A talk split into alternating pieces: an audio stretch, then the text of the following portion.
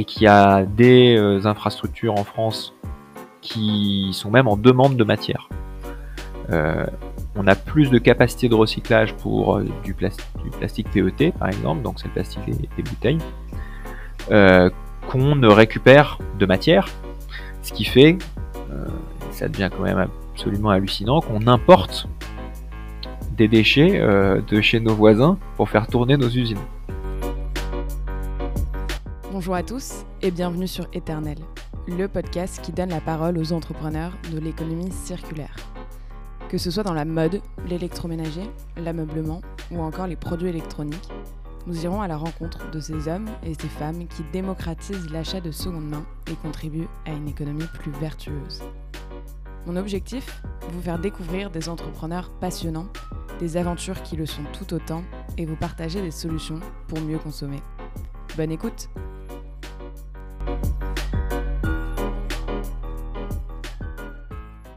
euh, bah, Salut Augustin. Bonjour Philippine. Merci beaucoup d'avoir euh, accepté mon, invitation et d'être, euh, je crois, mon cinquième ou, sixième invité sur, sur Eternel. Je suis, je suis ravie de te recevoir. J'ai beaucoup entendu parler de, de Lemon Tree, mais je pense qu'on a encore pas mal de, choses à explorer. Et donc, avant de parler euh, de Lemon Tree, est-ce que euh, tu peux commencer par te présenter euh, Qui es-tu Qu'est-ce que tu aimes faire dans la vie Et pourquoi tu as choisi le parcours que tu as choisi? Bah, Avec plaisir, hein. merci de, merci de m'accueillir. Donc, je suis Augustin Jacquelin, cofondateur de Lemon Tree et également de Lemonade, donc on pourra peut-être parler un peu plus tard. Donc j'ai 35 ans, deux enfants et primo entrepreneur. Donc euh, c'est ma première boîte et c'était même mon premier job. Donc euh, c'est une petite particularité euh, euh, d'avoir à la fois une entreprise qui a 10 ans et puis en même temps que ce soit finalement mon entrée dans la vie professionnelle. je suis devenu tout à fait passionné par les déchets et plus le temps avance, euh, plus, plus je me sens militant. Euh, pas seulement euh, sur le sujet de l'économie circulaire, hein, mais de savoir dans quel état on va laisser la planète à nos enfants, les sujets de justice sociale, tout ça. Donc voilà, j'étais pas forcément un militant de la première heure, mais plus je plus, je creuse les sujets, plus je m'engage. Et donc je considère d'ailleurs qu'aujourd'hui les motrices c'est une, une, boîte assez euh, engagée euh, et on fait tout pour qu'elle elle le soit, qu'elle le reste et qu'elle se développe dans, dans l'engagement. J'ai plein de passions, mais ce serait beaucoup trop long euh, d'en parler ici. Ça marche. Euh, déjà, bravo. Enfin, félicitations parce que réussir sa première entreprise, c'est quand même déjà rare. Donc, donc, bravo. Et bravo aussi pour d'avoir euh, fait un projet de long terme. Souvent, euh, euh, à notre époque, on fait des projets de 2-3 ans, puis on change, etc. Donc c'est beau d'avoir réussi à construire ça sur 10 ans et j'imagine que ça va durer encore, encore un petit moment. Est-ce que tu peux nous présenter Lemon Tree? J'ai cru comprendre que vous aviez pas mal d'activités, mais si tu peux nous faire un petit résumé, ce, serait, ce serait parfait. Alors, euh, Lemon Tree, euh, là tu, tu, le disais déjà euh, dans le format, enfin ça a été créé, on a créé cette boîte, je dis on parce que c'est une entreprise que j'ai lancée avec euh, Emmanuel Bardin, qui est encore mon associé aujourd'hui. On, on, dirige tous les deux l'entreprise à part égale. voilà, c'est quelque chose de très très paritaire et ça, ça c'est aussi une particularité euh, voilà, de lancer une entreprise avec un de ses amis euh, de maternelle. Euh, ça peut être un risque supplémentaire. En l'occurrence, nous, c'est, je pense, une des clés de succès de, de l'entreprise parce qu'on se connaît très bien depuis longtemps et chose qui aide, on est quand même très complémentaires. Donc on fait pas les mêmes choses, on se marche pas dessus et on est content de se retrouver, y compris en dehors du bureau. Euh, Lemon Tree, donc c'est une entreprise sociale. Euh, on l'a lancé au départ euh, vraiment pour adresser le sujet des déchets, avec un constat qui était très simple. c'est d'abord, on avait eu la chance et l'occasion de d'aller dans d'autres pays, de voir d'autres systèmes de gestion des déchets qui nous semblaient plus vertueux. Et euh, quand on, a décidé de lancer notre entreprise, euh, on a identifié cette problématique euh, sur notamment les emballages. On comprenait pas pourquoi on avait des taux de recyclage aussi faibles, alors que ce sont des déchets qui se recyclent particulièrement bien. Et on a identifié euh, plusieurs choses. On a identifié d'abord que euh, il y avait une, grande différence entre les déchets qui étaient consommés à la maison et les déchets qui étaient consommés hors foyer, dans la rue, en entreprise, sur les campus, etc. Et que déjà les taux de tri tombaient drastiquement lorsqu'on était en hors domicile. Donc on s'est dit bah oui c'est un marché, en plus la consommation devient plus nomade, etc. Donc là, on a quelque chose à, faire. On s'est aussi rendu compte que le faible taux de recyclage n'était pas du tout lié à la technicité. Parce que en fait, euh, quand on parle d'une bouteille en plastique, d'une canette, d'un gobelet, euh, qui étaient les, premiers euh, déchets auxquels on s'est attaqué, ben, on se rend bien compte que c'est tout à fait recyclable et qu'il y a des infrastructures en France qui sont même en demande de matière. Euh, on a plus de capacité de recyclage pour euh, du, plastique PET, par exemple, donc c'est le plastique des, bouteilles, euh, qu'on ne récupère de matière, ce qui fait, ça devient quand même absolument hallucinant, qu'on importe des déchets de chez nos voisins pour faire tourner nos usines. Donc là, on s'est dit c'est quand même absolument hallucinant. et le vrai problème, c'est la collecte, c'est la captation. Euh, et puis le modèle économique, parce que euh, si on collecte à n'importe quel prix, bah là la question se pose pas. effectivement, on va réussir à collecter beaucoup beaucoup. Euh, mais l'idée c'est de, capter efficacement. et donc voilà, c'est ça le premier sujet qu'on a adressé, se, dire sur ce premier geste, comment on peut favoriser un tri à la source, qui du coup supprime les, les, étapes suivantes. Si vous triez bien dès le début, qu'on met le déchet dans le bon tuyau, il va non seulement retrouver euh, la destination finale qu'on souhaite, le recyclage en l'occurrence, mais en plus il y aura beaucoup moins d'étapes pour euh, supprimer des erreurs de tri ou nettoyer un objet, un, emballage qui aura été souillé. Donc d'abord euh, capter. donc capter, ça veut aussi dire donner des occasions et des possibilités aux gens qui sont justement en dehors de la maison de pouvoir faire du tri quand vous vous baladez euh, dans la rue à Paris ou ailleurs, hein, bien souvent, il n'y a pas de poubelle de tri. Donc euh, il n'y a pas de choix. C'est déjà bien de mettre dans la poubelle. C'est ce qu'on vous fait comprendre quand euh, vous êtes dans les transports en commun par exemple. Mais oui alors c'est sûr que c'est mieux de mettre dans la poubelle que de le mettre par terre, hein. mais c'est encore mieux de pouvoir le trier dès le départ à la source.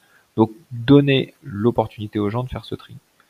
Après, le deuxième point, c'est le tri à la source. Donc, bien séparer dès le départ euh, les différents emballages pour qu'ils puissent euh, retrouver le chemin du recyclage avec le moins d'étapes possible. Et puis, la petite astuce qu'on avait aussi euh, incorporée au tout départ dans les tri, hein, qui existe toujours aujourd'hui, c'est l'incitation.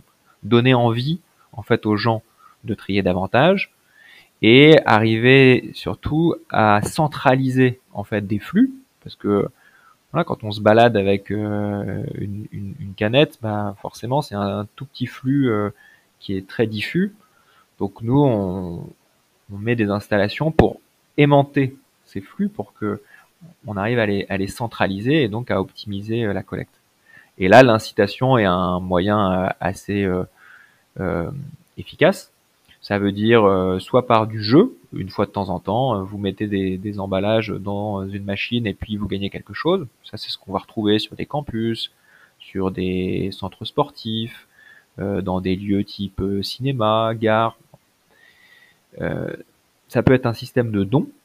et ça, dès le départ, dans les monteries, avant même qu'on soit engagé de façon plus significative dans la démarche sociale, on a toujours proposé aux gens que au lieu de prendre quelque chose pour eux, ils pouvaient faire un don euh, équivalent finalement de cette récompense à un projet associatif, ou voilà un, don pour une, cause d'intérêt général. Ok. Et euh, donc là, vous êtes dans plein de lieux, mais c'est quoi le jour 1 euh, de Lemon Tree? Euh, Tu t'associes donc avec un de tes amis d'enfance. Est-ce que vous réfléchissez à d'autres idées avant, avant ça Ou est-ce que dès le départ, vous vous dites on va s'attaquer on va s'attaquer aux déchets et on va s'y attaquer de, de, cette manière-là? Non, évidemment, il y a tout un processus amont. Hein, moi, je suis plutôt d'un milieu entrepreneur. Euh, mon père entrepreneur, mes frères sont entrepreneurs. Disons que pour moi, c'était une évidence de monter une entreprise. Hmm. Euh, donc, euh, disons qu'il y a une culture initiale et toujours monter des projets, ça m'intéresse, ça m'anime, etc. Pour Emmanuel, donc qui est mon associé, c'était un petit peu différent. Euh, mais on s'est retrouvé sur ce terrain en se disant un jour on créera une entreprise ensemble. Pour les raisons que j'évoquais tout à l'heure, c'est qu'on aime bien travailler ensemble, que c'est on est très complémentaires et euh, voilà que c'est quelque chose qui nous faisait rêver. Donc l'étape 1, c'est plutôt celle de l'entrepreneuriat. Ouais. L'étape 2, c'était OK, montons un projet ensemble, mais le champ des possibles évidemment est assez vaste. Hmm. Donc si on a envie de porter le plus loin possible cette activité, faisons quelque chose qui nous parle, qu'on pense à la fois être un sujet d'avenir, euh, et en plus qui nous donne envie de nous lever le matin. Et là, on s'est vraiment retrouvé sur euh, le terrain de l'environnement. Donc voilà, euh, on est, on va dire, sportif, pas mal dans des activités de plein air, conscient qu'il y a des problématiques de lié à l'environnement. Euh, en plus, c'est un sujet qui euh, forcément euh, intellectuellement est assez il y a des, très grosses problématiques, à la fois la technique, il y a plein de choses qui nous intéressaient dedans, mais surtout de se dire ça a du sens pour nous et même dans les moments un peu plus difficiles, on saura trouver voilà la motivation pour pour se battre pour cette cause. Et d'ailleurs, globalement, les gens qui travaillent chez les Tree sont assez militants, quoi, sont des gens plutôt engagés. Mmh. Euh, et après, le sujet de l'environnement, bah oui, c'est encore assez vaste. Donc là, on a regardé plusieurs euh, sujets, et euh, c'est ce sujet des déchets là qui nous a vraiment alpagué, notamment parce que on avait encore une fois vécu des expériences dans d'autres pays où on trouvait que c'était plus efficace, plus simple euh, et on voyait bien l'apport qu'on pouvait avoir sur euh, le marché français. Euh, aussi parce qu'on avait identifié quelques success stories dans d'autres pays qu'on trouvait particulièrement intéressantes. Je pense notamment à cette entreprise qui s'appelait Recycle Bank, qui était un. On se là, on est en 2009. Hein. C'était déjà il y a quelques années. Euh, et c'est une entreprise qui avait remporté le concours d'entrepreneuriat de, euh, de Columbia euh, aux États-Unis avec un système voilà de, de, de, traçage et de pesée embarquée des bennes. Et puis une récompense au prorata du poids de la poubelle de recyclable avec un système de, de voucher donc de, de bons d'achat. On trouvait que c'était assez malin, plutôt une façon aussi d'aborder le sujet des déchets qui est quand même un peu réverbatif, avec quelque chose euh, de exactement de, de, gratifiant, de ludique, d'engageant. Et d'ailleurs, il y a plein de, il y avait plein de de d'histoires avec des enfants qui trient, qui ramassent des trucs partout, etc. Bon, donc ça, c'était un exemple qui nous parlait bien. Et euh, on a pas lancé un, un, copycat de Recycle Bank en France. Hein, euh, on a plutôt, euh, du coup, identifié ce système des automates qui était et donc on a pris un peu le, meilleur de chaque, des automates de consigne euh, qui étaient déjà euh, largement utilisés euh, chez tous les meilleurs élèves en Europe des déchets, et puis ce système d'incitation qui venait un peu pallier le manque de consignes euh, en France, puisque là, la consigne, c'est pas nous qui décidons, quoi. C'est un système mm. national, c'est un sujet éminemment politique, donc qui était tout à fait hors de portée pour nous, mais l'incitation et ce système de, récompense peut parler pas mal. Donc c'est comme ça qu'on a lancé la première offre de Lemon Tree, qui était donc proposé de mettre des automates de collecte à côté des distributeurs automatiques. Ok.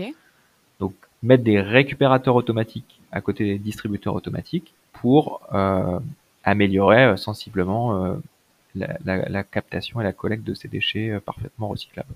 Ok, c'est plutôt précurseur parce que, enfin là, on parle d'environnement tout, enfin tout le temps et j'ai l'impression que ça fait bien peut-être 3-4 ans que c'est devenu un, vrai sujet. en 2011, les gens étaient déjà plutôt sensibilisés, mais j'ai l'impression que ça n'avait rien à voir avec, euh, avec maintenant. Euh, les gens réagissent comment, en fait, quand tu commences à installer une petite, euh, un récupérateur, du coup, de, de, déchets? C'est sûr que le niveau d'intensité en termes de d'éveil des consciences, d'engagement des nouvelles générations qui arrivent sur le marché du travail. Nous, quand on a décidé de lancer cette activité, on était un peu des ovnis.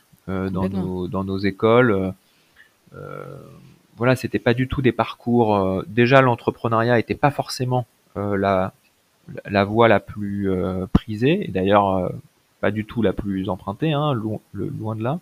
Mais en plus, sur des sujets comme celui-là, c'est vrai qu'on est, on, était assez, seul. Tant mieux. Bah, moi, ce que je trouve bien, c'est que maintenant, voilà, il se passe pas une journée euh, sans qu'on n'ait pas et la, présidentielle arrivant, euh, je pense que ça va encore prendre un tour de vis euh, encore plus important parce que forcément, on, est au pied du mur.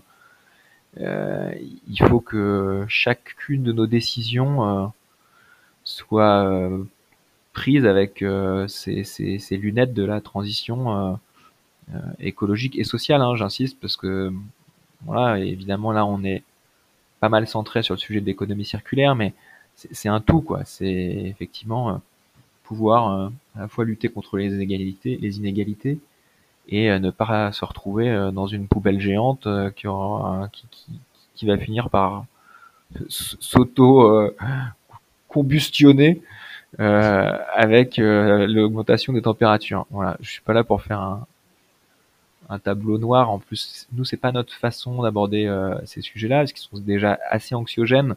Donc, si en plus euh, on annule un peu la, capacité d'action avec euh, des choses très plombantes, je trouve que ça marche pas. on est plutôt à essayer de mettre en mouvement les gens qui, qui, qui, puissent s'engager et leur donner les moyens de le faire. Ça, c'est pour la petite, la petite parenthèse. Et oui, on met notre première. Bah, d'abord, on toque à la porte euh, des entreprises, parce qu'on a identifié que c'était elle qui, qui, avait un pouvoir de décision euh, rapide. La mhm. chaîne de décision est quand même beaucoup plus efficace dans une entreprise que dans une collectivité. Euh, j'ai beaucoup de respect pour les collectivités, mais en tout cas, nous, voilà, c'était des trop gros marchés pour nous, c'était c'était beaucoup trop complexe. Donc, on a démarré dans les entreprises. et les gens nous trouvaient sympathiques. C'était, c'était ça globalement. ils disaient ah votre sujet c'est sympa, allez récupérer quelques canettes. Euh.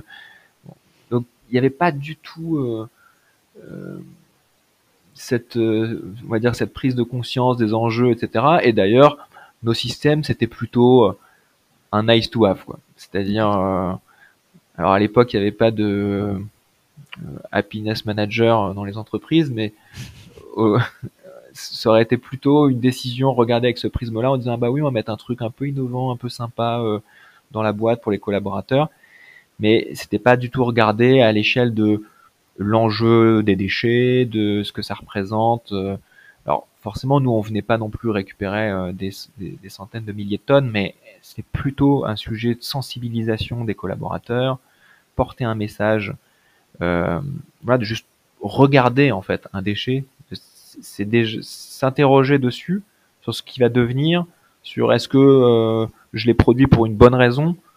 Quand j'ai utilisé euh, cinq gobelets pour boire trois gorgées d'eau dans chaque gobelet euh, entre 9h et 11h. On se parle de ça, hein, c'est vraiment euh, quelque chose d'ultra classique dans les entreprises. Hein. Fontaine à eau, gobelet, je bois deux gouttes, je le jette, je vais en rechercher un, j'en utilise cinq dans la matinée. Les gens se posaient même pas la question de savoir, euh, bah oui, c'est vrai que ça fait quand même une montagne de déchets à la fin de la journée. Si je le multiplie par le nombre de collaborateurs, par le nombre de jours de travail, bon, est-ce qu'on est bien obligé de fonctionner comme ça? Mmh. Nous, on était dans cette démarche-là de, pédagogie, de sensibilisation. Et puis petit à petit, euh, on, a été vers un système où on, prend de plus en plus de typologies de flux, de différents déchets. Euh, dans des ensembles qui sont de plus en plus grands. Donc là, euh, je sais pas, dans nos clients, on va retrouver euh, des, immeubles entiers où, il y a 3, 4, 5 000 collaborateurs. Donc ça devient des flux. et là, on n'est plus dans l'épaisseur du trait. quoi. C'est vraiment comment on fait pour sortir de l'enfouissement et de l'incinération un maximum de déchets. Okay. Et après, nous, on regarde, et on regardait initialement ça sous l'angle du recyclage, qui était déjà plus vertueux que les deux autres modes de traitement que je viens, que je viens de citer. enfouissement, hein, euh, j'espère que ça parle à tout le monde, hein, mais j'aime bien dire que c'est un grand trou où on bourre tous nos déchets, on recouvre et on se dit, bon, on verra dans quelques années. C'est pas très grave. Voilà, loin des yeux, loin du cœur. Donc c'est quand même euh, hallucinant quand on pense euh, à, la, à, la, gestion de son appartement ou de sa maison, ça revient à mettre toute la poussière sous le tapis. Hein. Ouais, c'est une bonne image. voilà. Euh, L'incinération, alors, on est les champions d'incinération en France, notamment euh, en Ile-de-France. Okay. Euh, et du coup, il y a quand même pas mal de, de d'enrobage autour de cette, ce mode de traitement, on dit bah oui, c'est vrai, ça produit de la chaleur, ça produit de l'électricité. Euh, et c'est vrai que de plus en plus, les incinérateurs sont raccordés à des systèmes euh, de chaleur euh, euh et, et, du coup par, par condensation, on produit de l'électricité avec. Euh, donc c'est mieux qu'avant, mais ça revient quand même à brûler des ressources. Donc voilà, le plastique c'est du pétrole. Donc euh, oui, ça, ça, brûle bien dans les incinérateurs, ça c'est normal. Mais il faut après aller le rechercher à l'autre bout de la planète. Et ces ressources-là, qui sont des matières premières, en plus on les a pas chez nous. Donc on est un pays qui est encore plus impacté par une mauvaise gestion des déchets. Euh, on n'a pas de mines, on n'a pas de pétrole, donc tout ça, ça, vient de très loin. En ce moment, hein, on parle euh, des, des flambées euh, des cours. Hein, l'augmentation du prix de l'essence, l'augmentation du prix du gaz. Donc en fait, toutes ces, voilà, ces ressources, évidemment, il y a un intérêt environnemental très évident à, les, à ne pas les gaspiller, et puis un intérêt économique. Donc euh, chacun le regarde par l'angle qu'il souhaite, mais ce qui est sûr, c'est que l'incinération, c'est pas non plus un, un, mode de traitement euh, suffisamment vertueux. Donc après, si on continue, qu'on remonte ces différentes boucles, le recyclage, au moins on préserve la matière première. Et euh, ça représente des millions de tonnes. Hein. Euh, en, France, euh, c'est un, peu moins de 20 millions de tonnes qui sont recyclées.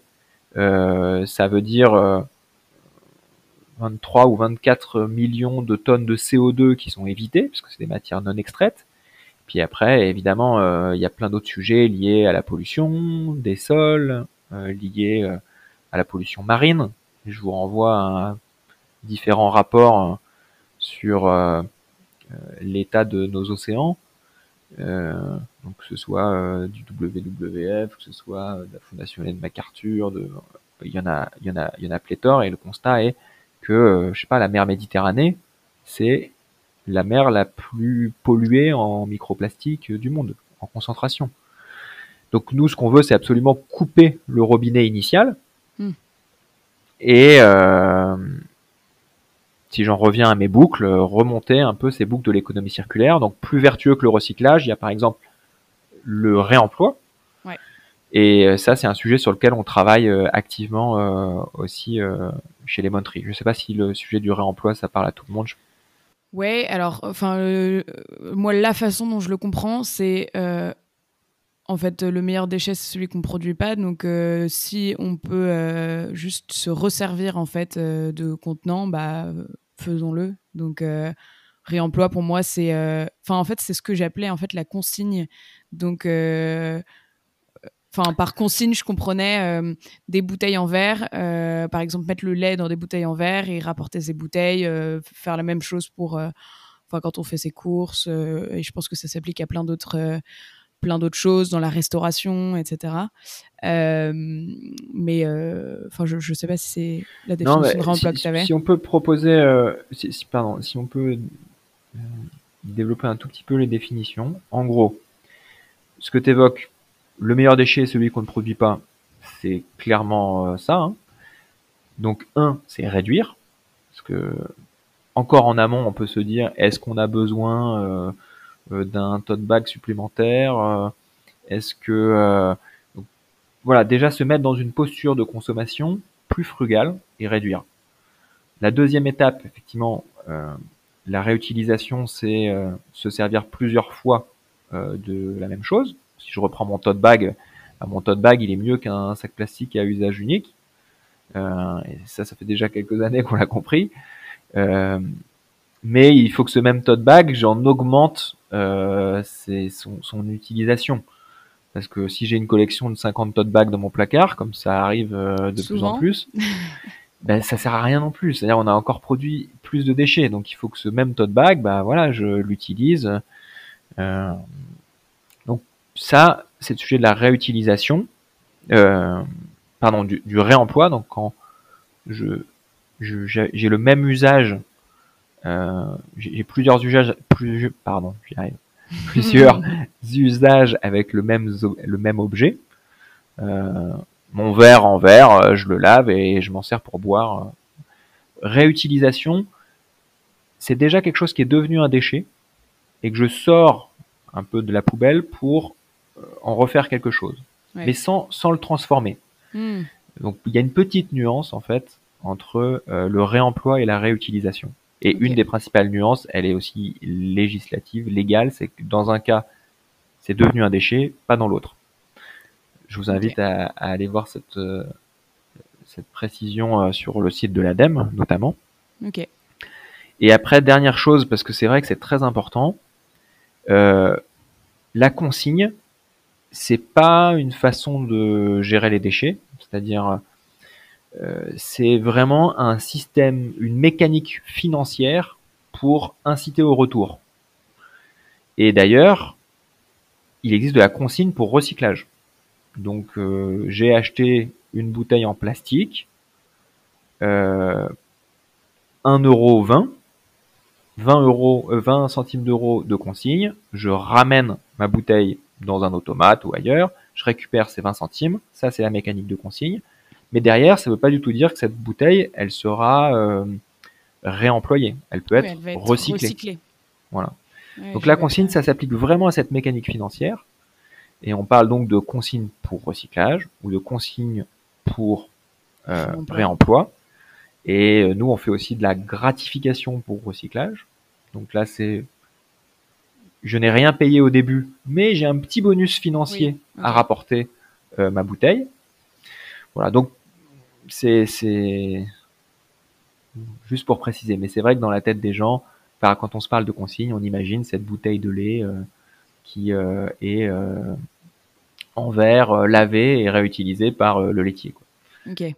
Non, mais je, je, saisis, je vois en fait, j'ai ouais, compris le truc de la consigne, c'est une incitation à rendre le, le contenant, peu importe qu'il soit en plastique ou en verre, et ce qu'on va en faire euh, après.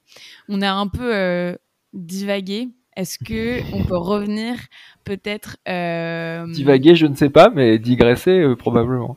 Voilà, digresser, c'est le mot. et revenir un peu au début et en fait, comment vous concevez cette première machine et en quoi ton associé et toi vous êtes complémentaires au départ? Parce qu'en fait, il faut quand même bien la produire. c'est vous, vous savez, ça, ça, prend combien de temps? Vous vous lancez, je sais pas, en mai, en, en juin, elle, en juin peut-être de l'année d'après plutôt d'ailleurs. Elle sort. Hmm. Enfin, comment, combien de temps ça prend? Comment vous, comment vous faites?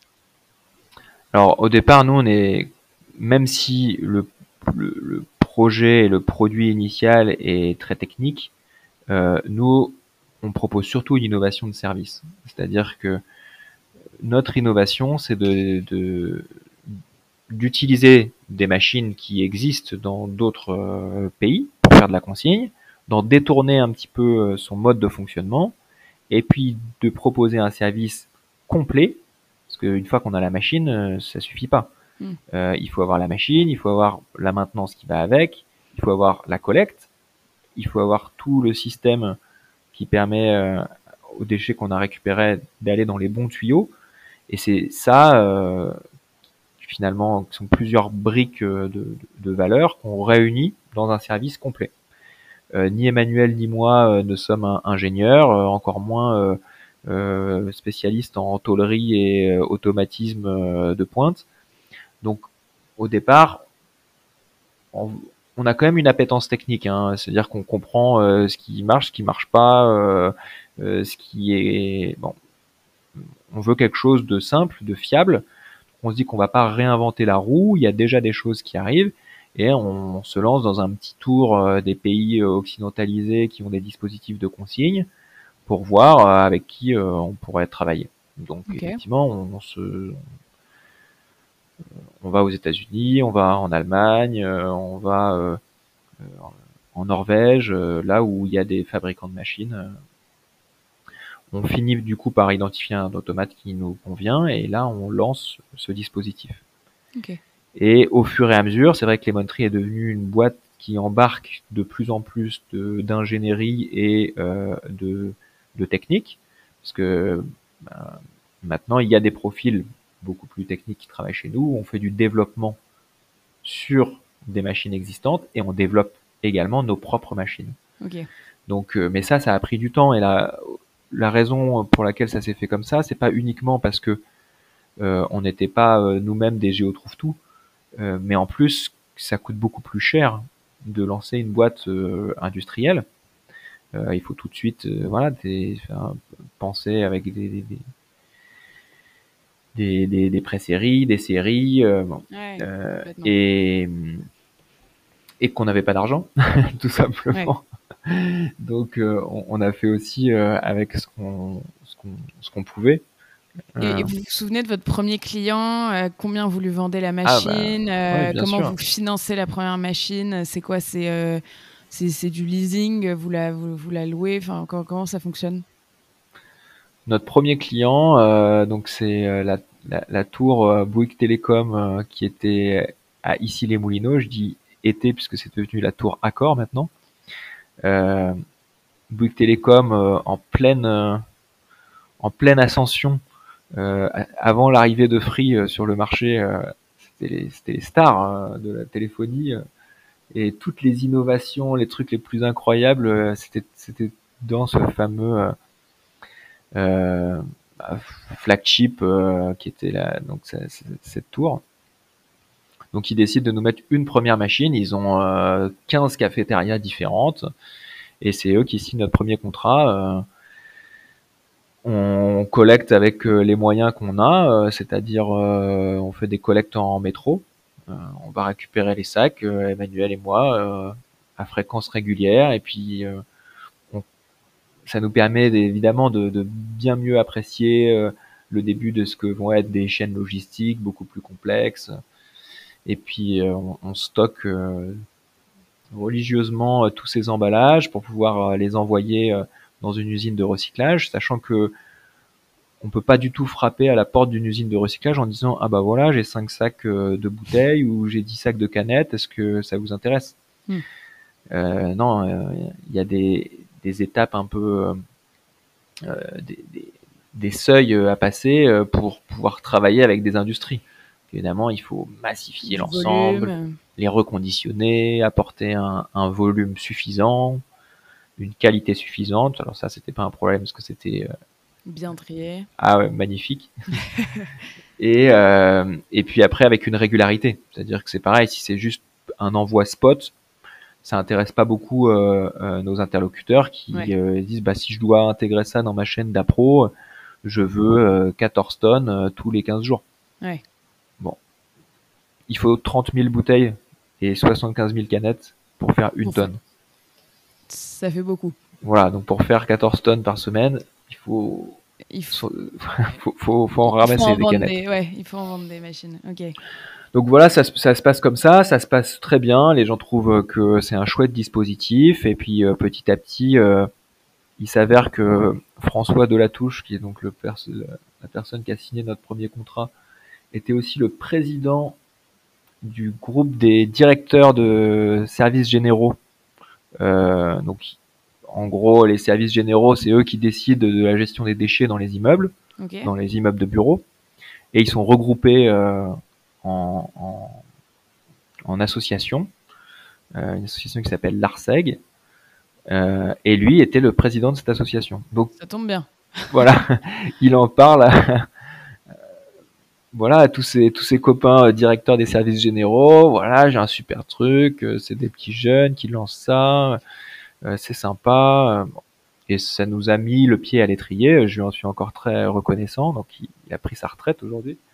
Mais euh, ça nous a voilà, ça nous a lancé. Et puis rapidement après, on, a déployé des machines sur les campus parce que c'est là où il y avait une grosse consommation, euh, vraiment un, un, flux de, de personnes euh, conséquent. Donc c'est, notre problématique était évidemment beaucoup plus beaucoup plus forte euh, sur ces lieux-là. Et puis en plus le dispositif étant un peu innovant, ludique, ça se prêtait bien euh, à des foyers euh, d'école, des campus universitaires. donc ça, ça a été un, deuxième axe, on va dire, de développement pour nous. Et la, machine, pour, pour bien se la représenter, elle ressemble, elle ressemble à quoi? Et tu mets quel type de déchets dedans? C'était uniquement pour les bouteilles en plastique euh, et les canettes à l'origine? Ou, euh, ou c'était déjà euh, plusieurs bacs pour différents types de déchets? Alors la machine, encore aujourd'hui, hein, notre première machine, elle tourne encore, hein, je tiens à le dire. Parce que c'est important dans notre modèle de, durabilité, on met sur le marché aussi des, produits bah, qui, dont on maximise la durée de vie, par mhm. rapport à ce que j'expliquais tout à l'heure. Euh, donc, il faut vraiment imaginer un distributeur automatique. Mhm. Euh, ça a la même forme, les mêmes dimensions, euh, et sauf que c'est un récupérateur automatique. Donc, on vient déposer un emballage dedans.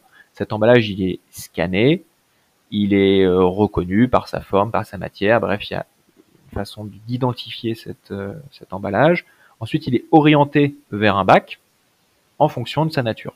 Okay. Et il peut être compacté pour en réduire le volume. Euh, ou récupérer tel quel. Et la récupération telle quelle, c'est notamment euh, propice pour la réutilisation, puisque du coup on peut relaver et remettre en circuit. Et ça, vous les vendez combien les machines au départ? Et du coup, comment vous les, comment vous les, comment vous les financez? Euh, C'est un système effectivement de, de, location avec un forfait clé en main. Donc au départ, il y avait tout vraiment machine, collect. Euh, euh, C'était euh, plug and play, comme on dit. Et euh, ça représentait quelques centaines d'euros par mois euh, pour euh, le dispositif complet. je crois que c'était de l'ordre de 350 euros le, premier, le premier forfait. Et ça, en 2011, les gens, enfin, les entreprises étaient déjà prêtes à payer. Enfin, alors, je, ne suis pas ultra au point sur le cadre légal, mais est-ce que les entreprises étaient déjà obligées de trier tous leurs déchets? Est-ce que, euh, euh, enfin, comment vous comment vous leur vendez les, machines au départ? C'est euh, c'est le côté un peu ludique ou elles sont déjà obligées ou?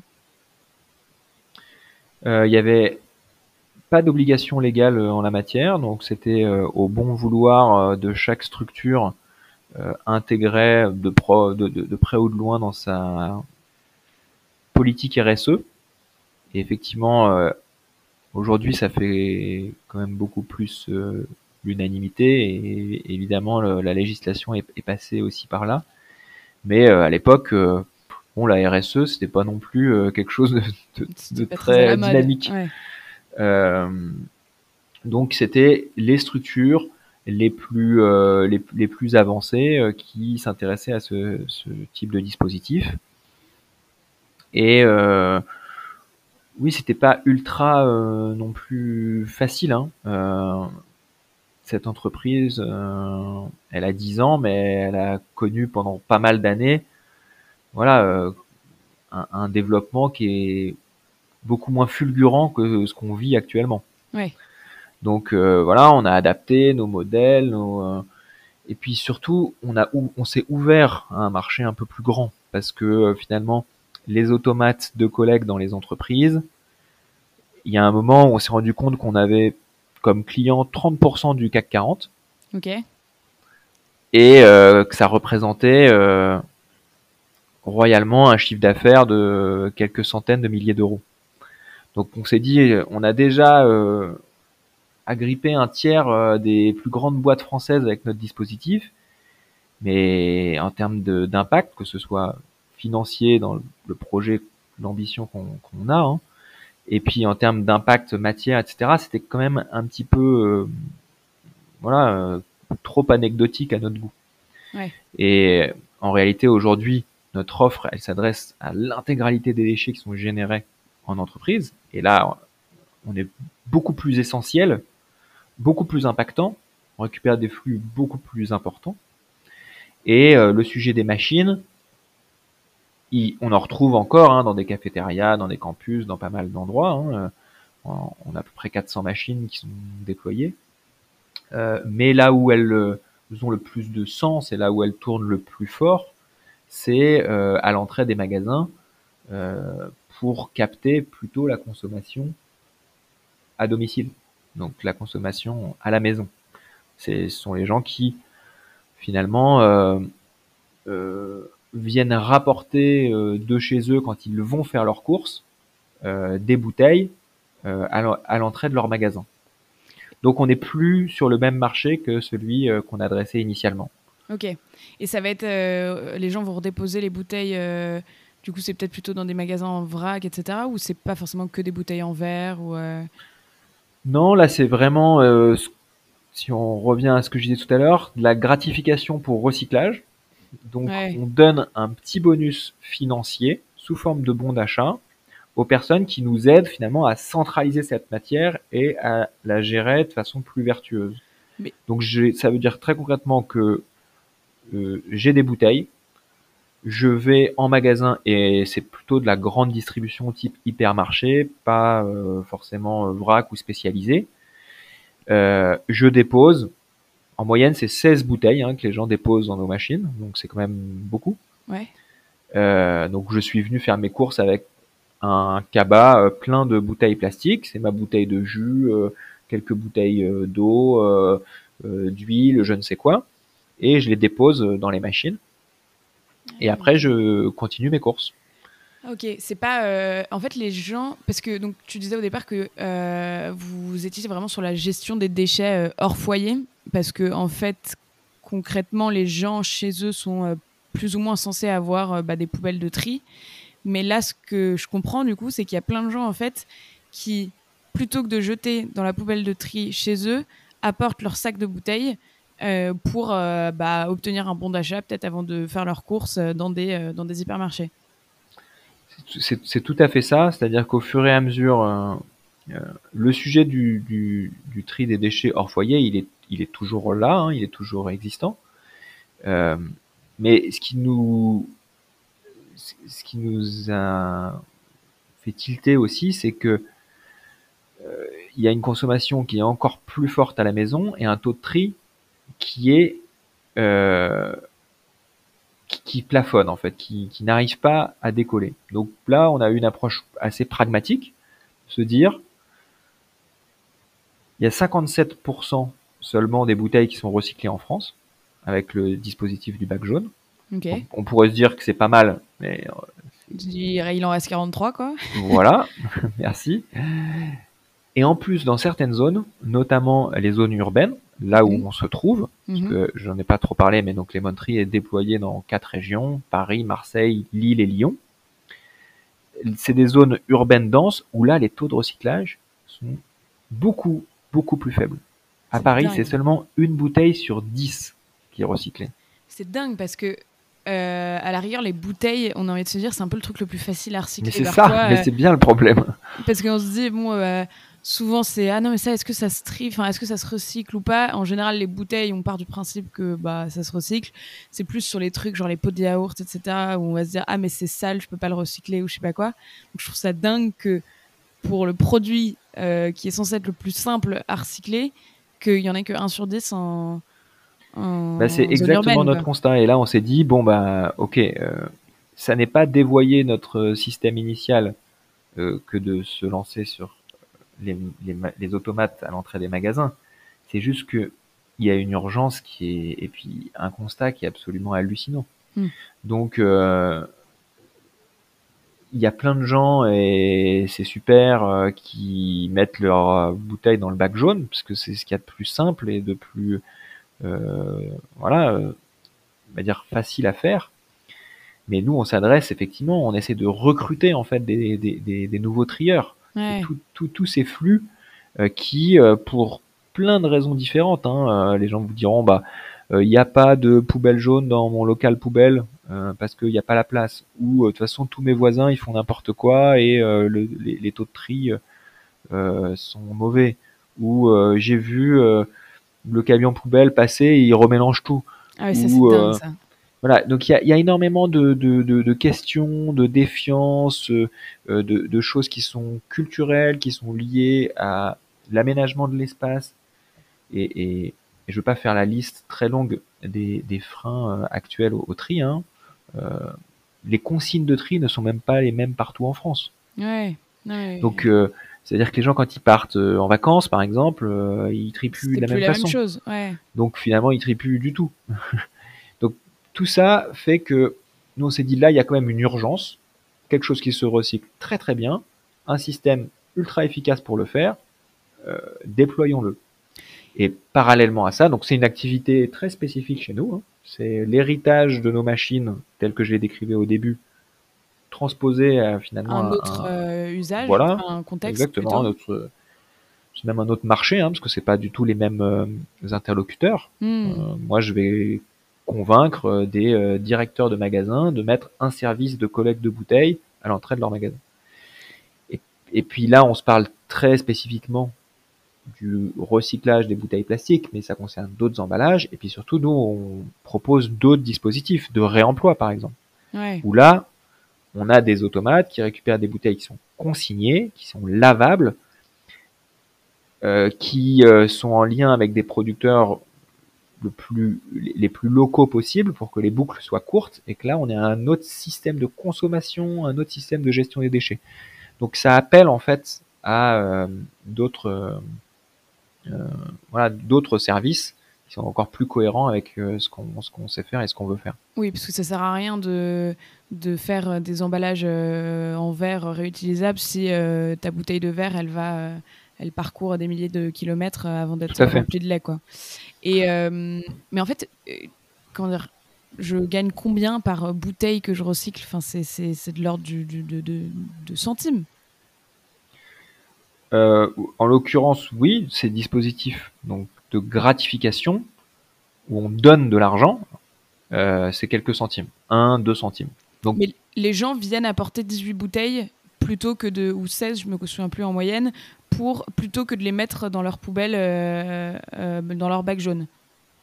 oui, d'abord parce qu'ils ont plus confiance, parce qu'ils participent à un système qui est plus plus optimisé en termes de de boucle et de gestion, euh, parce que j'ai envie de faire un don à une association à travers ce geste. Mhm. euh, que finalement ça me demande pas un effort démesuré parce que ça éduque aussi euh, mes enfants à bien mesurer la valeur d'un emballage et à pas juste le mettre Le en, mélange en fait la poubelle jaune ça reste Ouais. jeté quoi c'est-à-dire je mets plein de choses au même endroit je le jette je m'en débarrasse facilement etc nos machines euh, je mets bien les emballages un par un, ça, ça, ça incrémente une cagnotte, etc. Donc même psychologiquement, ça, oui, c'est l'idée que l'objet va être revalorisé ensuite plutôt que ça, Exactement. Ça, ça, rend sexy la poubelle, quoi. Et si on me donne de l'argent pour le faire, je suis dans ma tête convaincu, à juste titre, que cette matière, elle va bien être utilisée euh, et euh, euh, voilà que, que, que, je suis dans, dans, une dans une démarche de, de, valorisation. Donc voilà, ça ça, ça favorise, je me répète un peu, mais la, la, confiance que les gens ont dans ce dispositif, ça favorise des, des boucles plus vertueuses, des modes de consommation plus plus réfléchis, et c'est ce à quoi on contribue. Ouais, tu as ce côté de traçabilité, comme tu disais. Euh, euh, j'ai entendu que dans un, un, espace où pourtant il y a beaucoup, beaucoup de, de, bureaux, euh, que le système de tri est.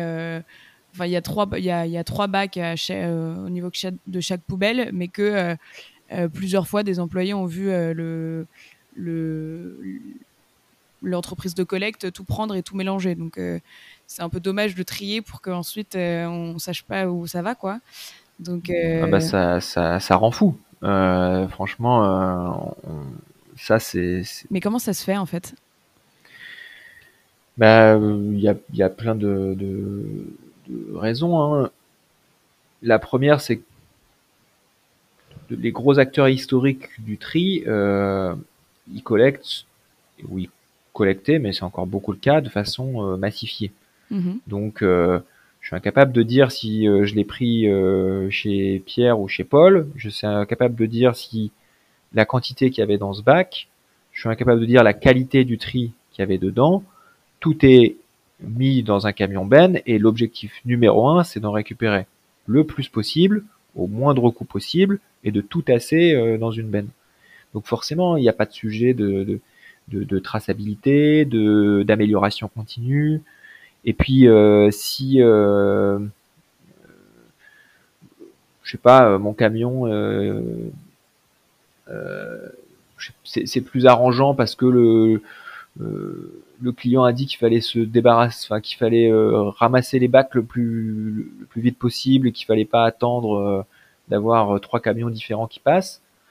Eh ben oui, dans la précipitation, je prends tout, pression, bref, il y a encore eu un reportage assez à, charge là sur euh, la gestion euh, des poubelles à Paris. Et effectivement, on voit que parfois il y a du mélange, il y a des trucs, donc ça, ça décourage les gens.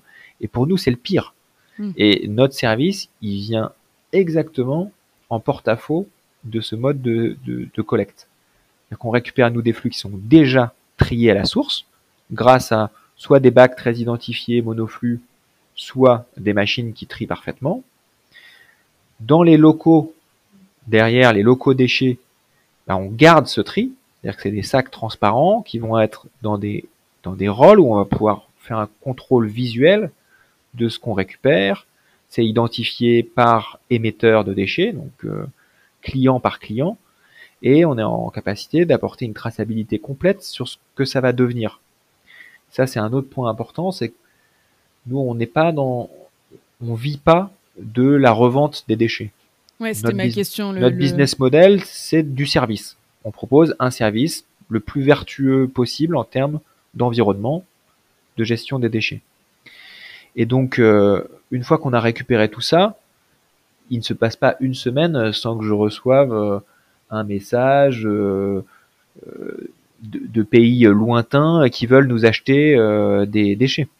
Parce que ils cherchent du plastique, ils cherchent des métaux, etc. Et, ça, c'est évidemment, bah, on va dire du trading de déchets. Hein, donc, on pourrait faire beaucoup plus d'argent euh, à, vendre nos déchets euh, ailleurs. Mais on a des partenariats avec des usines qui sont toujours les mêmes. Donc, on sait exactement où ça va, on sait ce que ça devient. Elles ont été sélectionnées pour la qualité de ce qu'elles sortent et pour leur proximité. Euh, nos filières sont pas exactement les mêmes à Lille ou à Marseille. Donc on a un engagement de circuit court, on a un engagement de recyclage matière, zéro enfouissement, zéro incinération. Et euh, voilà, c'est et, une capacité de pouvoir restituer à nos clients des reportings ultra précis sur ce que l'on a récupéré, en quelle quantité. Quand je dis ce que l'on a récupéré, c'est quel flux, hein, du papier, du carton, des canettes, des piles, des ampoules, des mégots, des capsules. On a 40 flux différents qui sont identifiés. Donc, on, trie et on recycle quand même un maximum. En quelle quantité? Voilà, combien de kilos? En quelle qualité? Une, deux, trois étoiles. Est-ce que c'était bien trié, pas bien trié? Ça, c'est important pour l'amélioration continue. Euh, où ça va? Le nom de l'usine, comment elle travaille, etc. Et ce que ça devient. Donc ça, c'est pas à notre main, mais on donne des exemples de ce que ça peut devenir en fonction des débouchés euh, commercial euh, de l'usine de recyclage. Ok. Et donc ça, concrètement, euh, vous vendez ça à une... Euh, si vous vendez ça à une entreprise, vous allez facturer du coup le, logiciel de, enfin l'espèce de, tableau de bord à, l'entreprise. ça coûte combien Parce que en gros, avec la revente des déchets, vous arrivez à compenser vos coûts à peu près, et avec la vente du logiciel, c'est là où vous gagnez un peu d'argent comment, ça fonctionne? On, gagne de l'argent sur la prestation de service. Donc on effectue des collectes de l'enlèvement euh, et euh, on, facture euh, cette prestation. effectivement, quand un client choisit les bonnes bah, il, il a un système un peu forfaitisé, donc il peut avoir des frais de pilotage, c'est ces fameux tableaux de bord, etc. On loue du matériel, ça c'est aussi une source de revenus, donc euh, pour avoir les bonnes poubelles, les bonnes machines, euh, les bons rôles euh, en back, pardon, en back office, donc dans le dans le local déchet. Et après, effectivement, on essaye que la revente de matière compense le travail qui est fait en entrepôt. Donc vérification de la qualité du tri, sur tri si besoin. On n'est pas un centre de tri, on va plutôt euh, voilà massifier et euh, conditionner. Ça, ça a aussi un coût. Conditionner, ça veut dire compacter ou... Exactement, faire euh, des balles, remplir des big bags, donc des, des, gros cubes compactés, pour qu'on puisse avoir accès à une filière industrielle. Mhm. C'est ce que j'ai expliqué au départ une des barrières à l'entrée sur ce métier, c'est la capacité de pouvoir traiter en direct avec des usines qui transforment et donc de pas euh, inflater tes coûts en mettant, euh, en, passant par un premier centre de tri, un deuxième centre de mise en balle, etc. Et puis surtout garder cette traçabilité. Mhm. notre mission et notre modèle n'est possible que si on a bien la main euh, et qu'on sait à qui on envoie, qu'il n'y ait pas de, rupture de charge ou d'export de matière entre temps. Et vous avez l'impression que, euh, du coup, depuis 2-3 euh, ans, ça se... enfin, vous signez euh, mille fois plus vite vos contrats. Enfin, il y, avait, avait qui avant vous, en fait? Il y avait le, les services publics de collecte des déchets Alors, nous, on vient soit effectivement en substitution d'un, service public qui passe la main parce que d'abord la législation euh, l'incite à le faire, euh, passe la main à des acteurs privés. Aujourd'hui, en fait, quand je suis une entreprise, euh, peu importe la taille, je dois confier la gestion de mes déchets à un acteur qui n'est pas la collectivité.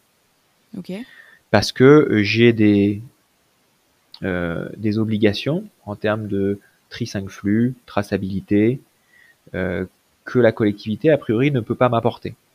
Je dis a priori parce qu'en fait, dans les faits, il y a encore beaucoup d'entreprises qui sont collectées par euh, le service mutualisé public de gestion des déchets qui est destiné aux ménages, euh, mais qui préfèrent euh, collecter aussi pour des professionnels que de voir des trucs partout dans la rue, etc. Donc c'est un peu une mesure pansement. Mais petit à petit, le transfert de, charges et de compétences se fait euh, vers des, acteurs euh, privés.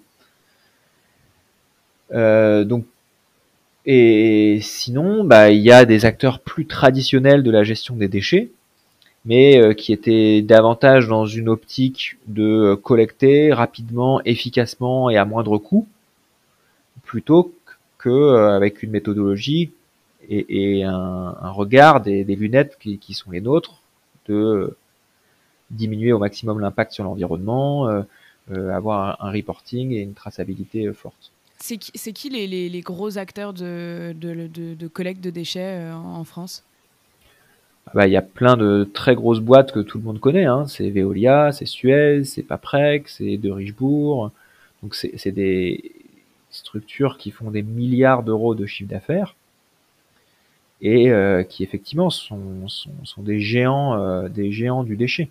Et Veolia, ils viennent pas. Euh, c'est vos concurrents directs sur sur sur ces offres-là de de collecte plus, enfin de tri des déchets plus raisonner Enfin, est-ce qu'ils commencent à développer un, peu des offres euh, euh, où ils mettent, euh, ils font de la pédagogie envers les entreprises, etc. Je me rends pas du tout compte.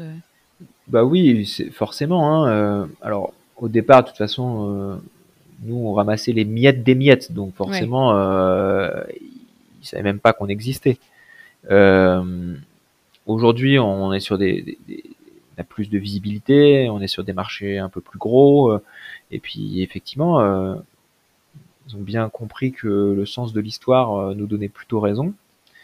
donc bien sûr, ils développent des, des, offres qui vont plutôt dans ce sens-là. C'est juste que c'est beaucoup plus difficile quand on est Veolia et qu'il faut amortir des camions bennes, amortir des, des, centres de d'enfouissement euh, amortir des incinérateurs euh, ou c'est des usines euh, qui, qui, ont un plan de charge sur 40 ans quoi.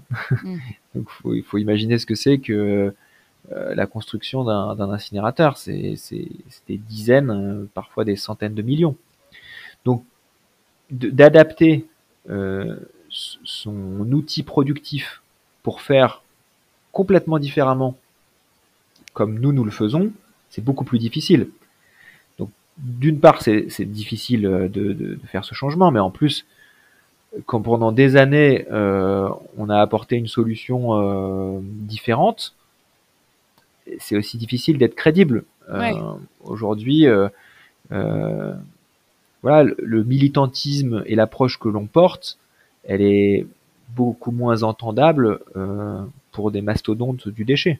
encore une fois, hein, je, voilà, il, ils font beaucoup de choses dans la masse, quoi. Mais euh, et heureusement qu'ils sont là, euh, parce que sinon on croulerait sous les déchets. Mais c'est sûr qu'on n'a pas du tout le même service. Euh, c'est voilà. Ok. Et du, enfin, du coup, c'est quoi la vision pour vous? C'est enfin, si, si, je vois vraiment à très très long terme, est-ce que ce serait je sais pas, Veolia qui s'occuperait des déchets euh, qu'on peut, enfin qu'on peut pas trier, et vous qui viendrez euh, euh, toucher même les particuliers, ou vous avez vocation à rester vraiment sur l'entreprise et bah, nous forcément on porte, on porte un projet et une façon de faire qu'on aimerait essaimer et développer le plus loin possible. Donc si tu me parles vraiment de vision voilà, très long terme, je te dirais que Lemon Tree sera le nouveau Veolia. Euh, après, euh, le, chemin est, quand même assez long. Donc, ce qui est assez probable, c'est que si la façon dont on procède et devient le, mode de gestion référent, bah, ça veut dire que il y a plein de gens qui feront comme nous, y compris des gros. Alors, ça suffira pas forcément à tout traiter, mais c'est vrai que moi je trouve qu'il y a souvent une excuse de se dire bah oui euh, on n'a pas forcément euh, c'est des excuses pour pas pour pas changer quoi. Euh, c'est bah oui si on voulait tout enfin on pourrait pas tout recycler et donc on continue à enfouir et donc on continue à brûler. Et mais en fait non il y a un moment où si, si, on raisonne comme ça on est forcément englué ce qui c'est le propre de toutes les innovations un peu de rupture quoi. Donc euh, voilà, il y a un moment où bah oui, il y a des intérêts euh, qui vont être un peu bousculés. Euh, sauf que si on veut que ça bouge et que ça bouge vite, on peut pas juste s'accommoder de l'existant et puis faire un peu de fine tuning. Hmm. Il, faut changer drastiquement. c'est exactement le sujet de la consigne hein, aujourd'hui. Pourquoi la consigne euh, a, du mal à, s'imposer en France C'est parce que il y a énormément de le dispositif qui a été développé depuis 20 ans, il est très différent et que ça demanderait un très très gros changement de passer euh, nationalement sur ce dispositif-là. Et forcément, ça bouscule des intérêts euh, chez euh, certains gestionnaires de déchets, pour les collectivités locales qui ont investi des millions et des millions d'euros dans un mode de traitement différent. Voilà. Sauf que nous, à un moment, ce qu'on regarde, c'est ok, une bouteille sur deux est par recyclée, une bouteille sur dix dans certaines villes. nos voisins, ils ont 98% de taux de, recyclage. Il y a un problème. Ben, on n'a plus, on a plus le luxe de se poser 50 euh, 000 questions. Quoi. Il faut, il faut agir. Et c'est pas forcément l'alpha et l'oméga euh, ce qu'on propose, mais en tout cas, ça a le mérite d'être efficace. Et c'est, pas, c'est pas que nous qui le disons. Quoi. Hmm. Du coup, euh, tous les champions de la gestion des déchets en Europe et dans les pays occidentaux. Ok. Et euh, rien à voir, mais je pensais. Euh, on avait fait un hackathon avec des gens de mon master sur l'économie circulaire, et nous, notre sujet, c'était le traitement des biodéchets pour le transformer en méthane, enfin en biogaz, et alimenter des villes en, enfin des villes, des petites villes en électricité et en chauffage. Vous, est-ce que c'est quelque chose que vous faites, la collecte des biodéchets? Parce que pour l'instant, de ce que je comprends, c'est plus.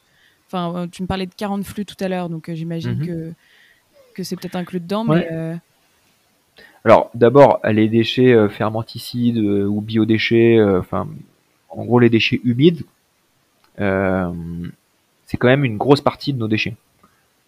dans la, la, poubelle de notre maison, il y a encore 30% de déchets organiques. Donc c'est un très gros sujet. Euh, et il y a des acteurs qui sont spécialisés sur la collecte des déchets organiques. Euh, nous, nous n'en sommes pas un. Par contre, quand les Tree se positionnent comme un pilote des déchets pour euh, des grands ensembles, forcément, le sujet des biodéchets arrive. Et il est là et il représente une partie très importante et notamment très lourde puisque on est dans un, un secteur d'activité où les gens raisonnent en tonnage et les déchets pleins d'eau euh, et c'est très lourd. Ça, ouais, ça pèse lourd. Et en plus, euh, voilà, ça a des conséquences énormes. Envoyer des déchets euh, pleins d'eau dans un incinérateur, donc dans un four, bah, quand, pas on, top. quand on jette de l'eau dans un four, la performance est pas terrible. Donc voilà, l'enjeu est très fort. Ça, c'était ma, ma, première réponse. Donc nous, ce qui se passe, c'est que pour certains déchets spécifiques, on identifie des acteurs qui sont eux-mêmes spécialisés et euh, qui vont faire partie de notre réponse, soit en co-traitance, soit en sous-traitance. On est quand même nous dans une approche un peu écosystémique, hein, c'est-à-dire que voilà, on, on, fédère différentes structures qui ont des spécialités euh, bien particulières alors oui, on fait des offres chapeaux où du coup on va inclure plein de solutions différentes de gestion, euh, que ce soit sur la partie fin de vie ou sur la partie collecte. Euh, mais voilà, on est quand même dans une approche euh, assez collaborative. Oui, parce que si tu récupères 40 flux, concrètement, tu peux pas.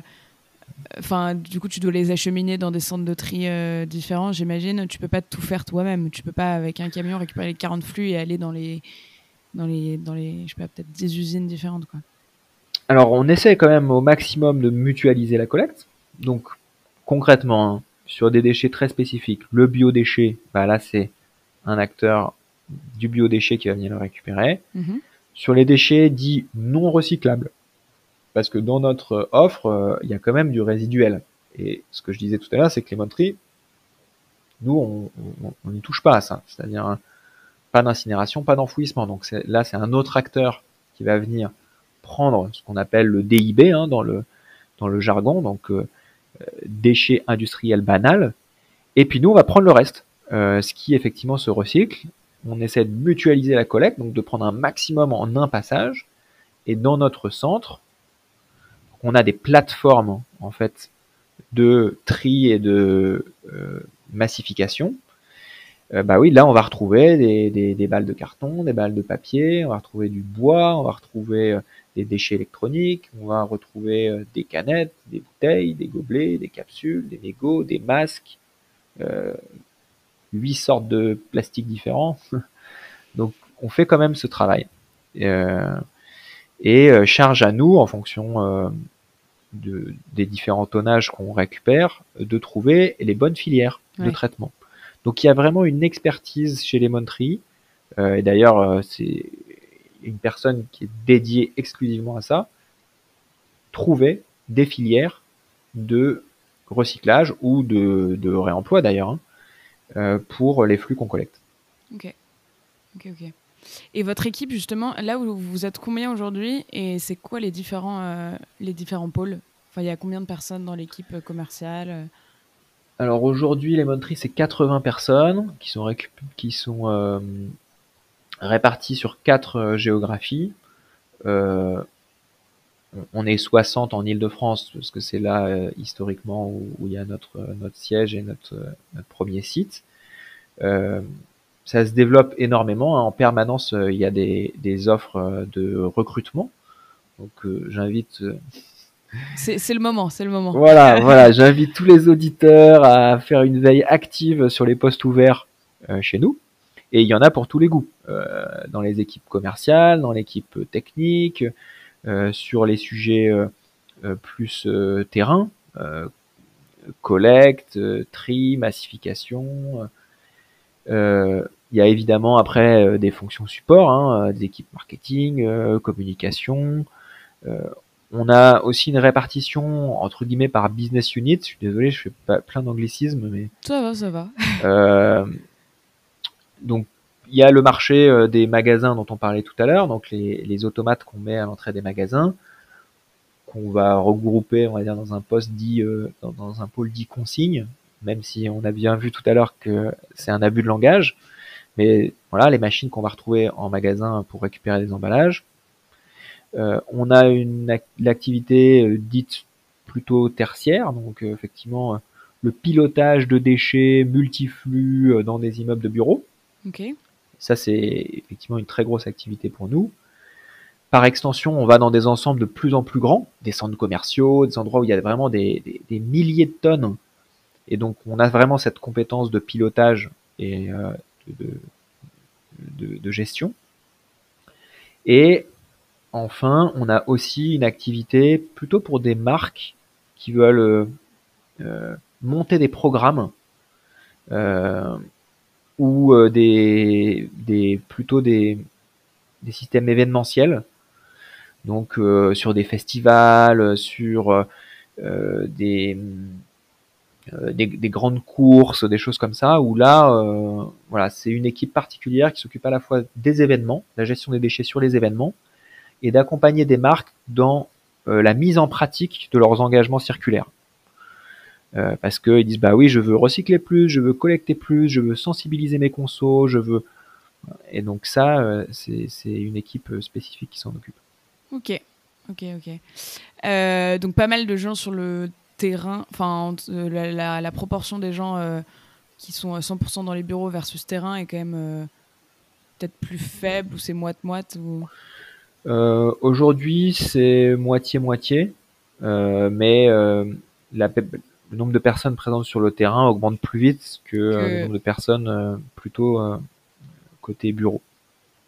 Ça marche. Parce que forcément, c'est de plus en plus de tonnage, de besoins humains aussi pour pour traiter tout ça. Je précise, parce que je ne l'ai pas forcément dit, donc, que Lemon Tree est une entreprise sociale euh, qui a un agrément ESUS, donc euh, euh, entreprise solidaire d'utilité sociale, qu'on est aussi labellisé Bicorp et qu'on est aussi une entreprise d'insertion. Donc en fait, il y a une filiale chez nous qui aide des gens éloignés de l'emploi à se former sur ces métiers de l'économie circulaire euh, pour euh, derrière euh, bah, soit être incorporé de façon durable dans nos équipes, soit trouver un, job idéalement dans l'économie circulaire chez d'autres confrères. Et, comment ton rôle a évolué du coup entre 2011 où tu vends ta première machine à aujourd'hui où vous êtes 80 Comment tu as géré un peu les, différentes étapes de, croissance? Parce que c'est pas pareil de, de, de, créer une start-up et de gérer une PME, quoi. Bah, c'est tout à fait ça. On aime bien dire qu'on est encore une start-up, mais la réalité, c'est vrai, c'est une, PME. En plus, qui a des, euh, des empreintes très locales. Le, notre métier, c'est un métier multilocal. On est pertinent dans un rayon de 200 km autour de notre centre de massification. Donc, pour grandir, bah, on multiplie les antennes. Euh, c'est pas la même euh, scalabilité que quand on fait un, un SaaS, qu'on est une boîte tech. Il y a un vrai enjeu territorial. Et euh, oui, notre rôle, il a considérablement évolué, euh, à la fois d'un point de vue gestion, mais euh, c'est aussi une entreprise qui s'est structurée, donc sur chacun des, des services et des pôles, bah, il y a des, des, des, responsables et des équipes. Donc, nous, nos, nos, fonctions opérationnelles, elles ont quand même nettement diminué. Par contre, ce qui nous anime, comme au premier jour, c'est évidemment euh, multiplier l'impact, développer l'activité, trouver des relais de croissance, euh, faire aussi un peu ce boulot d'évangélisation et de porte-voix, exactement ce que je suis en train de faire avec toi. Donc, euh, et là, on a des enjeux considérables parce que c'est des marchés qui grossissent, qui grossissent vite, et on est en plein, plein déploiement géographique on fait 40 à 50% de croissance par an. Ah oui, c'est énorme. Et, ton, rôle, tu as l'impression qu'il est devenu... Euh, enfin là, tu, tu, fais... Euh, tu as, une grosse partie aussi politique. Enfin, tu as tout intérêt à ce que, euh, ce que la loi change et pour, enfin, pour que tout le monde se, passe chez Elementary, quoi. Oui, c'est à la fois assez motivant et assez frustrant. motivant parce qu'on se dit que effectivement, s'il y a un vrai changement de modèle, euh, bah là, bah, forcément, ce sera une révolution pour nous. Mais ça, je le vois pas euh, d'un point de vue purement euh, intérêt de l'entreprise. C'est pas du tout si évident. Quand il y a un marché qui devient énorme tout d'un coup, ça attire aussi beaucoup de, de voilà, la concurrence est quand même pas du tout la même, et y compris il y a des très gros acteurs étrangers qui n'attendent qu'une chose, c'est que la consigne euh, débarque en France pour euh, intégrer euh, le marché. Donc, hmm. Donc c'est pas forcément notre intérêt en tant qu'entreprise, mais moi c'est mon intérêt en tant que militant. c'est ça, je, je, vois que c'est une solution vertueuse et c'est avant tout pour ça qu'on la, qu'on la pousse. Après, on, jouera des coudes pour que on puisse faire partie de ces solutions. et, mais ça, c'était quand même important de, le préciser. Ça représente une, grosse partie de, ton temps, enfin, travailler avec. Euh, ça dépend des phases, en fait, euh, parce qu'il y a des moments où il y a évidemment des projets de loi qui passent, euh, des, rapports qui sont écrits, et nous, on est régulièrement sollicités. Donc, moi, je vais travailler pour l'ADEME, je travaille pour le, ministère de la Transition écologique et sociale. et là, on, on partage notre expérience, on est dans des comités de pilotage. Et tout à l'heure, je disais, c'est à la fois motivant, à la fois frustrant. Le temps politique, quand on est habitué à un temps de, de start-up, paraît très très long. ah oui, c'est sempiternel quoi. Et puis comme c'est des, c'est des, beaucoup plus consultatif, beaucoup plus des décisions qui sont beaucoup plus collégiales, qui a tout un jeu de lobbying qui s'installe, etc. Moi, c'est un peu moins ma culture au départ. Donc voilà, je, je, je, prends, je, prends le rôle euh, et euh, ma motivation euh, de militant fait que je joue avec ces codes-là. mais oui, parfois c'est un petit peu, un petit, un petit peu difficile. Et c'est plus facile d'aller visiter un nouveau terrain pour lancer un nouveau une centre de, traitement, un, nouveau, un nouveau centre. Euh, recruter des équipes, euh, euh, organiser, motiver votre, troupes. c'est de votre volonté, quoi, pas de celle de, milliers de personnes. Donc, ouais. oui, et encore, pardon, milliers de personnes, bien souvent, c'est des petits intérêts bien placés, suffisamment puissants, J'imagine bien. qui agissent en sous-main et, c'est ça qui est, je trouve, le plus, Frustrant. difficile à avaler. Ouais, j'imagine. On a fait un bon tour côté, côté business. Je vois que, qu'on est déjà 1h20 d'enregistrement et j'ai envie de poser mes questions de la fin. donc, qui concernent plus ton, ton aventure entrepreneuriale plus globalement. et, enfin, comment tu l'as vécu. Euh, est-ce que tu pourrais nous, nous donner ton anecdote euh, favorite euh, avec, avec Lemon Tree? Si, si tu en as une. Oui, bah forcément, en 10 ans, il se passe pas mal de choses. Et, et je regrette d'ailleurs de pas plus écrire un peu au fur et à mesure, parce que évidemment, on oublie, on est pris dans le feu de plein de choses. Et oui, des, des trucs amusants, on en a eu plein. D'ailleurs, je, je vous ai déjà livré les premières étapes où euh, on, collectait en métro. Euh, j'avais eu l'occasion d'en parler euh, une précédente fois où malheureusement le sac que j'avais c'est c'est troué et du coup toutes mes canettes qui se déversent dans le métro c'était un très très gros moment de solitude ça par exemple j'imagine bien pas mal. Euh, on sait plus où. Voilà, on cache son logo Lemon Tree qu'on porte sur notre t-shirt. Enfin, c'est très très dur. euh, bon, c'est pour la petite anecdote. Aujourd'hui, euh, c'est quand même beaucoup plus structuré, industrialisé, mais on passe évidemment par là. Hein. Euh, être entrepreneur, c'est être euh, très couteau suisse. Et je pense que tu le vois aussi au quotidien dans, dans les projets que, sur lesquels vous travaillez. Euh, voilà, après, euh, oui, je pourrais avoir raconté plein d'autres choses, mais. Euh, c'est quoi ta, plus grande fierté alors avec, avec Lemon Tree? Est-ce qu'il y a un truc, peut-être, ou une étape où, tu t'es dit, ah, ok, la boîte a, changé de, taille ou d'ambition, ou un moment où tu t'es dit, ah, peut-être, je sais pas, l'ouverture d'un premier, je sais pas comment t'appelles ça, un centre de massification ou... Oui, alors aujourd'hui on dit antenne parce que c'est plus facile, euh, comme il y a à la fois des bureaux, à la fois euh, un centre de collecte et un centre de traitement. Euh, disons que ça regroupe un peu, un peu tout ça.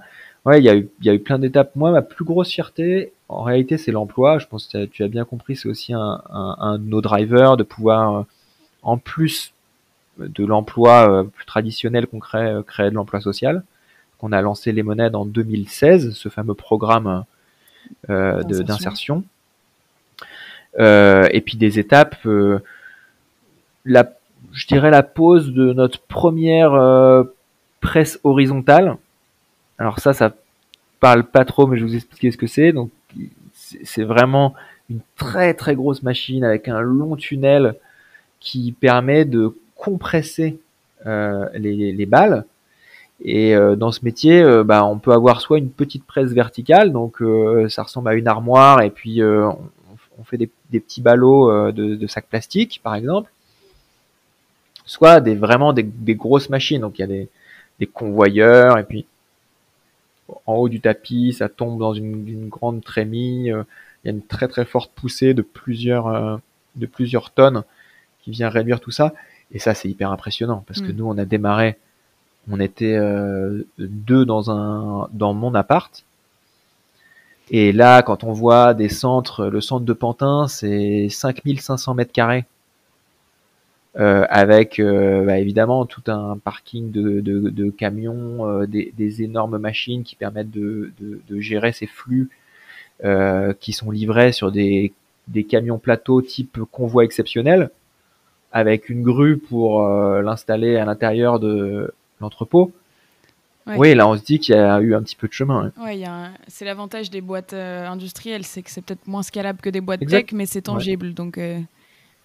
Et on est aujourd'hui, je pense, passé euh, dans la phase industrielle. on a été très artisanal et, maintenant c'est sûr que et d'ailleurs les personnes qui, qui sont sur les différents postes clés, etc., c'est des gens qui viennent de l'industrie. Euh, donc on, est euh, sur, euh, voilà, sur une échelle qui est, qui est différente et j'espère que ça va continuer dans ce sens-là. Est-ce que tu as des convictions que tu aimerais partager? Je crois que ça fait 1h26 que je, vous, je vous donne mes convictions là.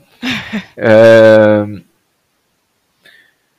en tout cas, ma conviction la plus forte, c'est que il faut absolument que les sujets environnementaux et sociaux infusent dans toutes les décisions des dirigeants d'entreprises, des dirigeants politiques, c'est-à-dire qu'on puisse regarder chacune de nos grandes décisions avec ces différentes lunettes pour euh, avoir euh, l'impact nécessaire, c'est-à-dire pouvoir vraiment opérer une transition, changer les choses. Euh, donc ça, j'ai l'impression que c'est de plus en plus le cas, et euh, notamment toutes les jeunes générations, dont on les voit à la fois dans euh, les, CV qu'on reçoit, les, les c'est quand même des convictions qui sont de plus en plus présentes et chevillées au corps, c'est-à-dire que ça fait partie même des, des critères euh, pour choisir un job, pour euh, consommer, pour et ça, c'est très très important que ça se poursuive dans cette voie parce que je pense que c'est la seule qui nous permettra vraiment euh, de limiter la casse ou peut-être euh, d'arriver à, à, vraiment euh, shifter le modèle, comme disent les gens du Shift Project. comment est-ce que tu progresses? Ah bah, je progresse beaucoup au, contact euh, de, de des, des, gens. Hein. Euh, ce que je disais, aujourd'hui, on a dans nos équipes des, des, des, spécialistes, des gens qui sont bien plus forts que nous euh, sur les sujets sur lesquels ils travaillent. Euh, moi, je passe un peu mon temps à, disais, euh, pitcher, euh, grenouiller dans des salons, faire euh, tout un tas de choses. Donc je rencontre par la force des choses pas mal de personnes et je, je, fais l'éponge quoi. J'essaye au maximum. En plus c'est un métier qui est très technique. Nous on n'est pas expert déchets à la base, mais forcément aujourd'hui cette expertise elle s'est largement forgée. C'est un champ qui est très très large, que ce soit euh, les déchets ou même le sujet du, carbone, du réchauffement climatique. Donc en permanence, je suis en train d'apprendre. C'est des sujets qui me passionnent. Donc je me forme comme je peux avec euh, des, podcasts, des lectures, des. Parfait, c'était ma prochaine question. C'est des lectures, podcasts, conférences, reportages que tu recommanderais? Euh, bah, J'ai l'impression que Eternel va devenir un podcast de, de référence. donc. J'espère. Euh, non, euh, bah, côté podcast, je vous, je vous en recommande euh, pas mal. Il y en a deux sur lesquels j'ai eu la chance d'intervenir, dont je parlais tout à l'heure. Un podcast qui s'appelle Oser, qui est vraiment sur le sujet de, de, de la transition et plutôt pour des, aussi des jeunes générations qui ont envie de choisir un travail qui a du sens ou des gens qui ont opéré des changements dans leur vie professionnelle. Euh, je pense là aussi à un podcast que j'ai fait récemment euh, euh, qui est porté par euh, Winnow qui s'appelle En route. j'ai ou, des podcasts plus encore plus grand public. Impact positif, qui est le podcast de, Sylvia Amicon, qui, est, qui est journaliste TF1 LCI. voilà quelques quelques recommandations.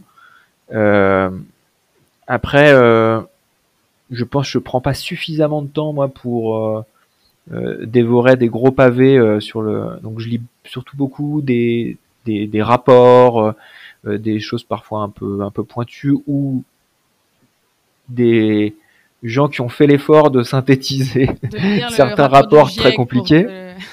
Voilà, j'ai pas lu le rapport du GIEC, par contre j'étais ravi d'en lire la synthèse. Euh, donc là, il y a plein de grands organismes, évidemment euh, assez, assez militants. Hein. Euh, je citais le, le, WWF tout à l'heure. Euh, donc, voilà, je suis pas d'accord avec 100% de tout ce qu'ils disent et analysent, mais ça donne des, des, des ordres de grandeur et puis des, des directions intéressantes. Euh, la Fondation Hélène MacArthur fait quand même un, très beau travail sur l'économie circulaire. Aussi l'Institut national de l'économie circulaire, hein, pour avoir, si on prend quelque chose de, de référence, euh, plutôt euh, français. Euh, non, non, ça fait déjà pas mal de, choses. J'ai lu aussi le, livre de, de Fleur Berlingen sur le, au titre un peu racoleur, là, qui est le, le, recyclage, le grand enfumage. Euh, forcément, moi, moi j'y ai dédié déjà 10 ans de ma vie, donc ça m'intéressait de regarder. Et oui, le, le, le, titre est euh, un peu déroutant, parce qu'il faut surtout pas que les gens se disent que c'est une fumisterie. Hein. Heureusement, c'est des, des, vrais, des vraies tonnes collectées et, des vraies euh, ressources préservées. Mais ça montre comment on pourrait aller plus loin, comment il faut pas s'arrêter justement à ça. Il faut pas que ça devienne un alibi pour faire de l'usage unique, pour ne pas réfléchir sur sa consommation. Mm. Donc c'est quand même euh, c'est quand même très intéressant et euh, d'ailleurs le travail que fait Zero Waste puisqu'elle en était la, présidente il y a encore pas si longtemps est admirable et ça fait tout à fait partie des, des valeurs que nous on défend. Donc voilà quelques exemples pour euh, poursuivre. Parfait. Euh, et dernière question, où est-ce qu'on peut te, te contacter euh, si on veut suivre l'actualité de Lemon Tree ou discuter d'un sujet particulier ou, peut-être te contacter pour s'équiper en, en, équipement entre guillemets Lemon Tree? Bah, Lemon Tree communique pas mal sur les réseaux sociaux. Euh, et moi, à titre personnel, un petit peu moins, mais quand même, hein, euh, sur Twitter, sur LinkedIn, euh, vous pouvez me suivre. Et après, bah, dépendamment de la nature de votre question, si c'est une question RH, il y a un, service dédié. si c'est une question commerciale, également. donc là, il y a plein d'équipes formidables qui se font un plaisir de vous répondre. Et engagez-vous. Hein, comme je disais, il y a quand même pas mal de, possibilités pour agir, et notamment de créer un podcast, par exemple. Bah, Bravo Philippine. Merci, bah, merci beaucoup euh, d'avoir d'avoir pris le temps de répondre à mes questions. Euh, pour ceux qui sont euh, encore avec nous, merci d'avoir écouté jusqu'ici. N'hésitez pas à me mettre une bonne note sur Apple Podcast et surtout à en parler autour de vous. C'est comme ça que euh, ça marche mieux. Et, euh, et, voilà, merci beaucoup, euh, Augustin. Merci à toi.